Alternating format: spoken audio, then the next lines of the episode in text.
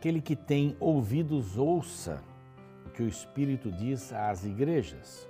Ao vencedor darei do maná escondido, também lhe darei uma pedra branca, com um novo nome nela inscrito, conhecido apenas por aquele que o recebe. Apocalipse capítulo 2, verso 17, falando sobre a carta de a Esmirna, vimos de, sobre Éfeso.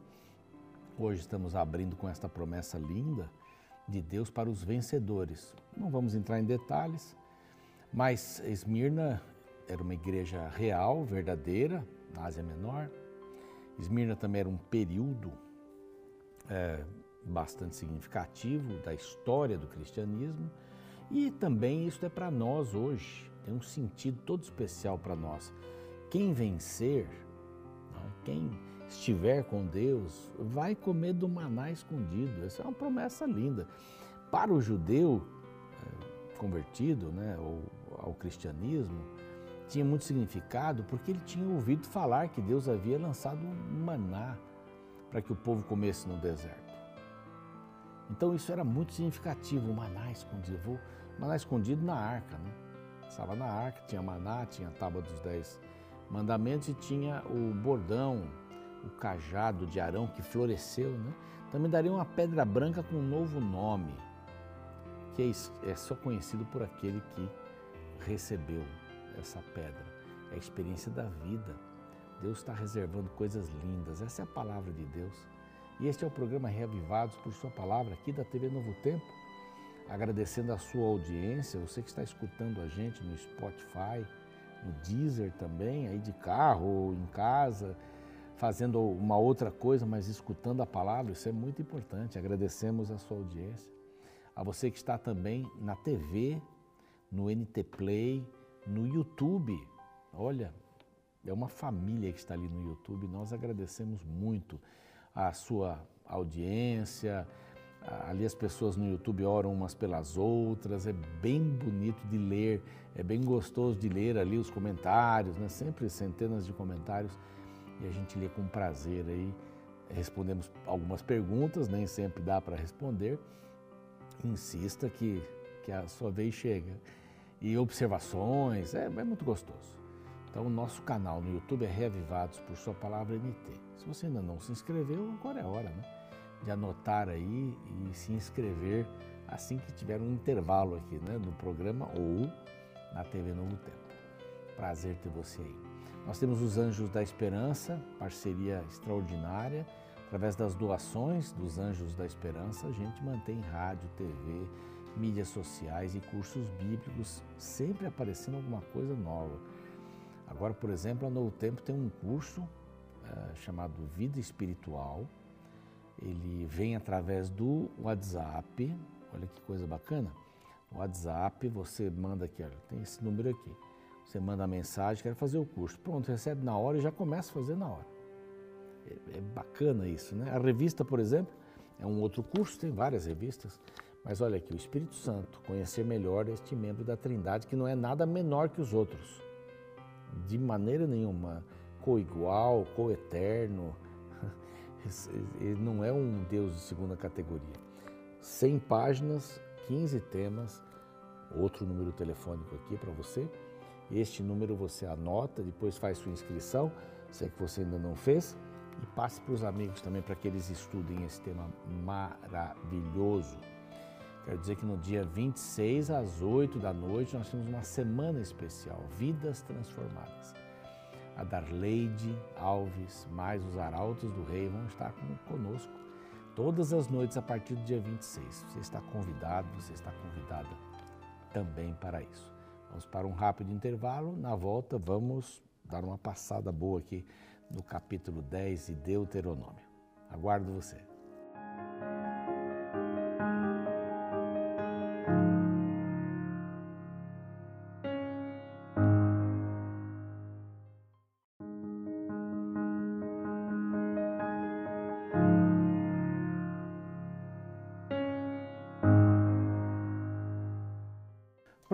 Já estamos aqui de volta com o programa Revivados por Sua Palavra aqui da TV Novo Tempo.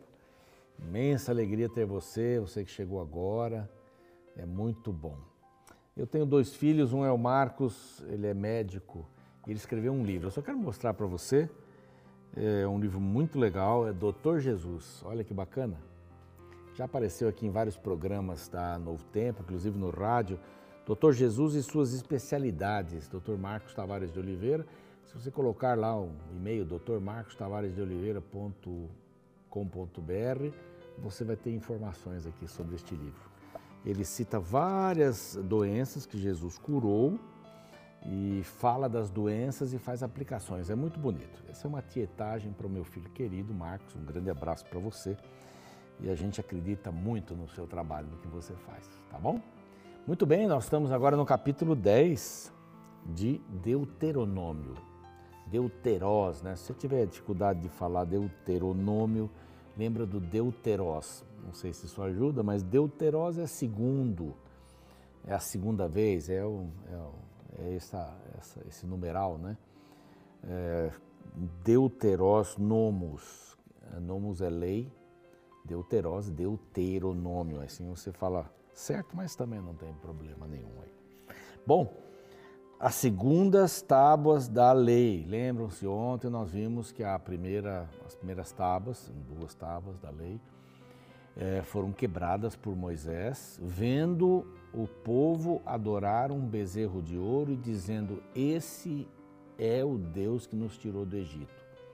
Maluquice, né? Aí a gente diz assim: Mas que povo, a gente faz a mesma coisa. A gente troca Deus por uma pessoa. Tem gente que deixa a fé cristã por causa de uma namorada, de um namorado. Você precisa do amor de Deus para amar a pessoa. Como é que você vai colocar Deus em segundo lugar? Que tipo de amor você vai dar para esta pessoa? Se for um amor de qualidade, Deus tem que ser o primeiro. E se ele for o primeiro, ele diz assim: olha, talvez essa pessoa não seja melhor para a sua vida. É, você está colocando-a em primeiro lugar e tudo aquilo que está em primeiro lugar é o seu Deus. Já pensou nisso? O, o seu negócio, por exemplo. Se ele estiver em primeiro lugar, Deus não tem lugar na sua vida.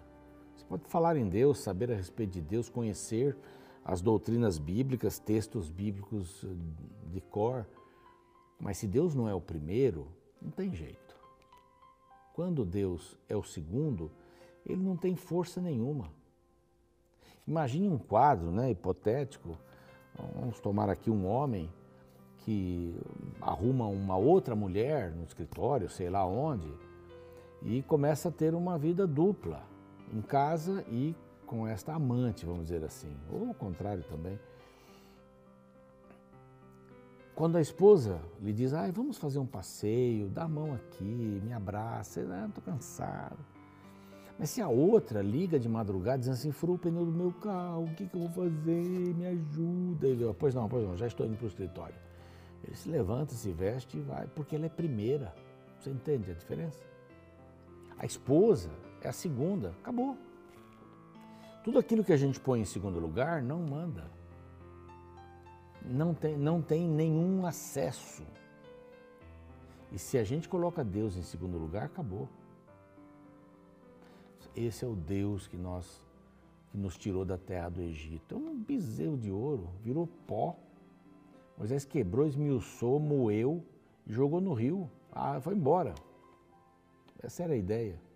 Vai embora. Não tem valor nenhum. O Senhor Deus que nos tirou do Egito. Então, Vamos pensar bastante nisso. Aquilo que ocupa o primeiro lugar no meu coração é o meu Deus. É o meu Deus. Pessoas que fazem do corpo, né? O Deus é o corpo. Ir à academia é ótimo. Excelente, recomendo. Mas há pessoas que fazem disso um, uma crença, uma religião, para modelar o corpo. E aí, fora cirurgias e tudo mais, há um endeusamento de si mesmo, né? Um ensimesmismo.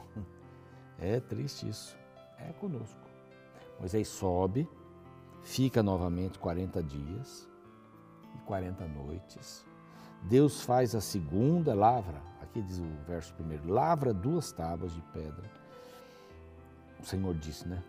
Lavra duas tábuas, como as primeiras, sobe a mim e faz uma arca de madeira.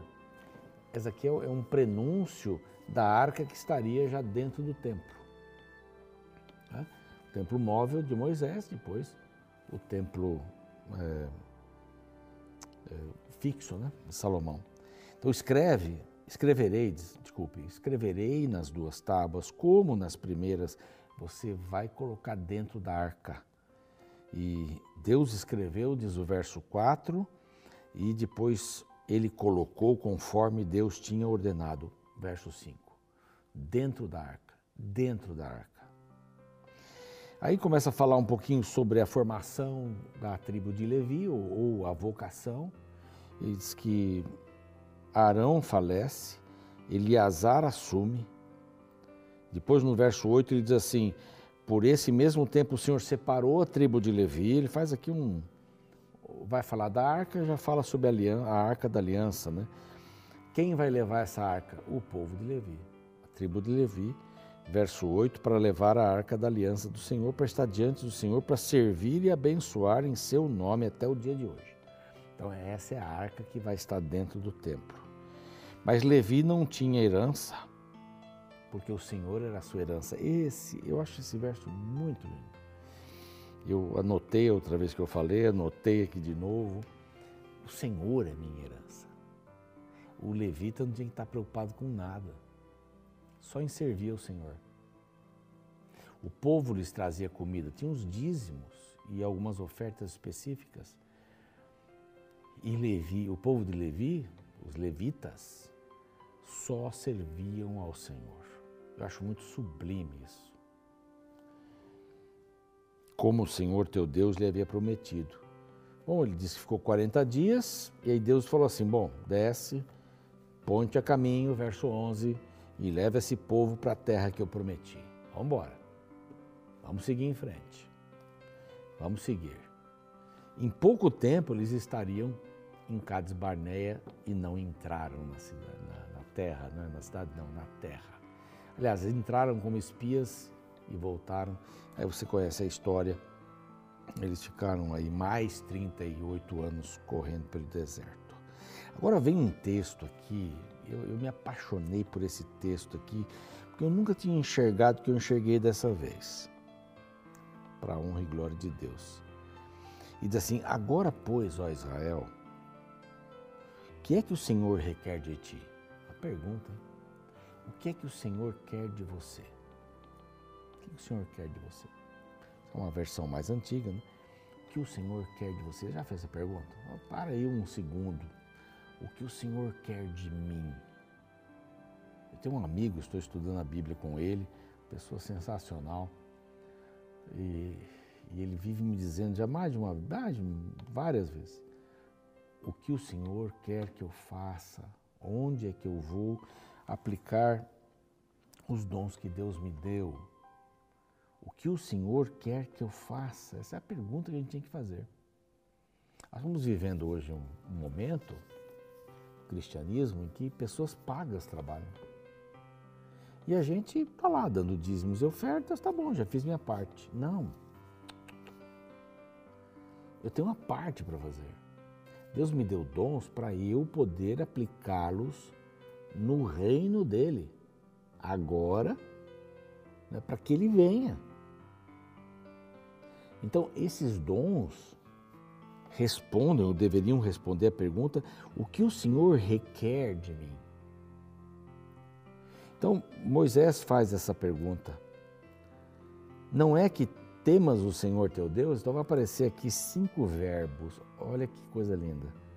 Cinco verbos. Não é que temas o Senhor teu Deus, que andes em todos os seus caminhos e o ames e sirvas ao Senhor teu Deus de todo o coração. Verso 13, para guardares os mandamentos. Então vamos ver aqui, vamos ver aqui.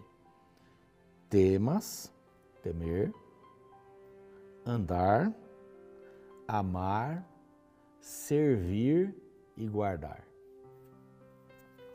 Qual é o verbo central aqui desses cinco? Vou repetir. Temas, andes, ames, sirvas e guardes. Qual é o central? Amor. No reino de Deus, o amor é o centro de todas as coisas, é o centro da obediência. A obediência por amor ao Senhor é a chave. É a chave de toda a bênção. E bênção não é, bênção não é uma coisa que eu, que eu ganho de Deus, é um emprego, uma bênção. Bênção é ser uma bênção. Não é ter uma bênção. É ser. Porque daí as coisas que eu tenho fazem sentido, sentido. Mas primeiro eu tenho que ser porque senão eu não vou entender a benção. Se eu não sou uma benção, eu olho para isso, mas ah, isso aqui não é uma benção, isso aqui não. Isso é porque eu não sou, eu não entendo. Às vezes uma coisa pequena se torna tão linda porque eu sou uma benção. Eu entendi que eu preciso receber Deus no meu coração para ser, não para ter. Então muita gente acha que bateu, tem que abrir, tem que dar o que eu pedi. É, é, é a lâmpada de Aladim, né? Esfreguei três pedidos, Senhor, primeiro, segundo, terceiro. Pronto. Não, não, não funciona assim. Esses, esses cinco verbos aqui me deixaram atordoados, viu? E agora Moisés dispara uma porção de, de vezes a palavra amar. Então aqui, olha, ela aparece onde mais aqui? Ela aparece lá em cima, que ames, as sirvas, né? Depois ela aparece aqui embaixo, verso 15, teus pais para amar, os amar. E ela vai aparecendo aqui, no verso 18, ama, ama o estrangeiro. Verso 19, ama o estrangeiro também. Deixa eu ver se eu vou achar as outras aqui. O verso 11, aliás, o capítulo 11, amarás, pois, o Senhor teu Deus. E tem mais aqui. Mas ele dispara uma porção de vezes a palavra amor, amar, porque é o centro. Você vai temer? mas precisa amar. Senão você vai ter medo. E Deus não quer que ninguém tenha medo dele. O medo, o medo, o medo é o contrário de amor. Antônimo de amor é medo. Aí lá João diz assim: o amor espanca o medo, expulsa o medo. Então, temer por amor, andar com amor, servir com amor, guardar com amor. O centro é o amor. Vou repetir essa frase que eu notei aqui. A obediência por amor ao Senhor é a chave de toda bênção. Está aí, meu querido. Minha querida, esse é o segredaço da palavra de Deus. E vai aparecer aqui é, obedecer por causa do caráter de Deus.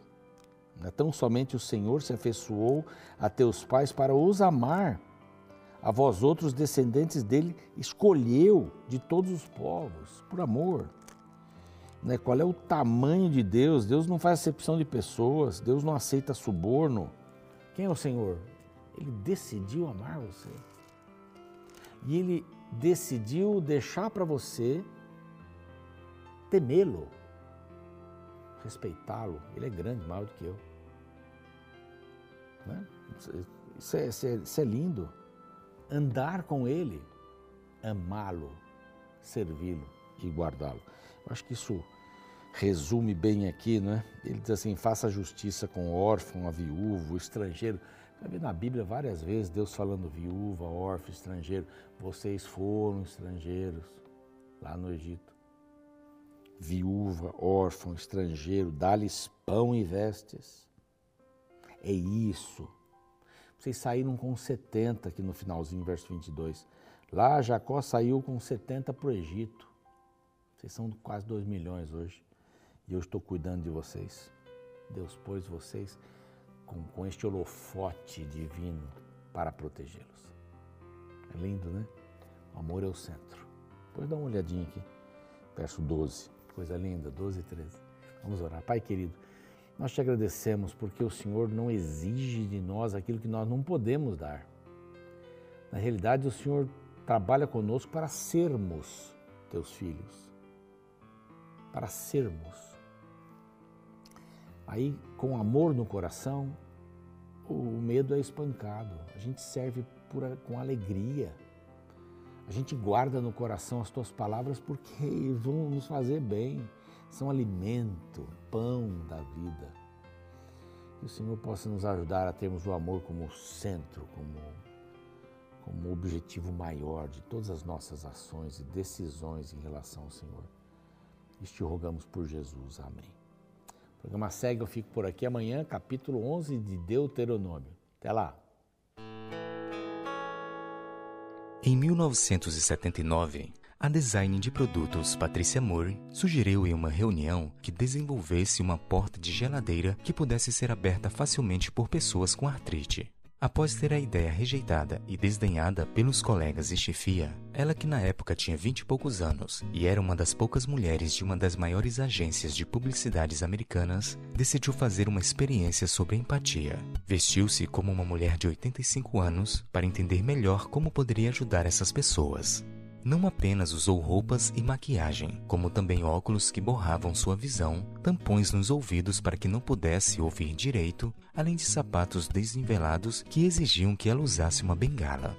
Em cerca de quatro anos, ela visitou mais de 100 cidades na América do Norte e descobriu diversos obstáculos. Com base nessas experiências, Patrícia foi capaz de projetar uma série de produtos inovadores, como descascadores de batatas, outros utensílios de cozinha e até portas de geladeiras.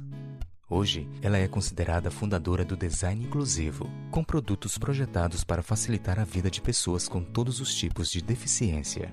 Essa é uma história de muito sucesso da empatia, que é a habilidade de se colocar no lugar dos outros. Habilidade esta cada vez mais rara em nossos dias. Um estudo feito na Universidade de Michigan revelou, no entanto, enorme declínio nos níveis de empatia nos jovens americanos entre 1980 e hoje.